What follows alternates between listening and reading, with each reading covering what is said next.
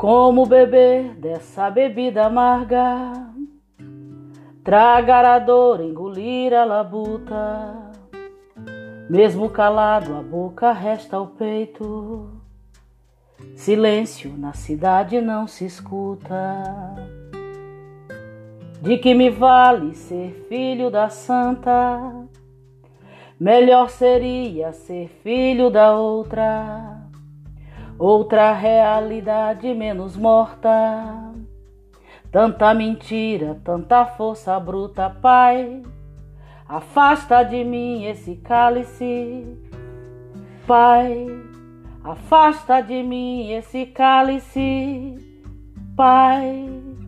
Afasta de mim esse cálice de vinho tinto de sangue. Salve, salve, meus ressacados e ressacadas do, pod, do podcast mais poético e informativo de todas as ondas. Eu sou Daniela Bento e estou chegando para mais uma ressaca poética. A música Cálice, cantada nessa introdução, foi escrita em 1973 por Chico Buarque e Gilberto Gil, porém, só pôde ser lançada apenas em 1978, pois, devido ao seu conteúdo de denúncia e crítica social, foi censurada pela ditadura, sendo liberada apenas cinco anos depois. Vivemos dias sombrios, truculentos e quem muito já se aproxima daqueles vividos nos anos de chumbo, ou seja, o período mais repressivo da ditadura militar no Brasil, que foi basicamente ali o fim de 1968 com a edição do AI-5 em 13 de dezembro daquele ano até o final do governo Médici, em março de 1974. Embora alguns né, reservem a expressão anos de chumbo especificamente para se referir ao governo Médici, mas os anos de chumbos é esse período mais crucial, mais pesado, mais repressivo é, da ditadura militar vivida no Brasil.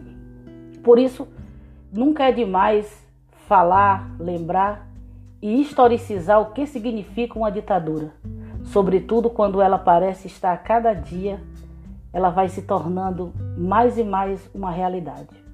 A gente já vê nos dias atuais jornalistas serem perseguidos, a liberdade de expressão já é vigiada, entre tantas outras arbitrariedades.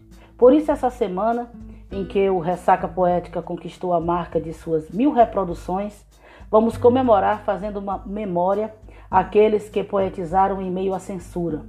Desse modo, os próximos cinco episódios serão um desagravo pela democracia e a liberdade de expressão em todas as artes. Não podemos nos calar. E para abrir essa temporada, eu trago aqui duas estrofes minhas, criadas a partir de um mote dessa grande incentivadora do cordel, que é Isabel Nascimento. O mote é o seguinte: na ação de quem se omite, mora o silêncio que mata. E a gente não pode se calar jamais. E eu digo assim: quem cala também consente, minha avó sempre dizia: comungue com a rebeldia, seja sempre consciente. Não tema quem é valente, que age qual um primata, igual um psicopata, não se cale nem hesite. Na ação de quem se omite, mora o silêncio que mata. Mais vale a boa luta que a paz falsa velada, no grito silenciada, por quem ouve não escuta, em covardia executa, não seja alma pacata, nunca aceite a bravata, seja você o limite. Na ação de quem se omite, mora o silêncio que mata.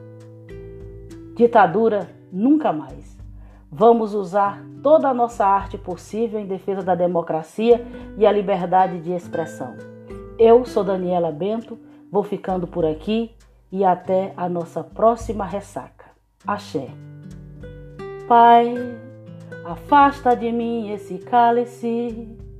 Pai, afasta de mim esse cálice. Pai, afasta de mim esse cálice de vinho tinto de sangue, Pai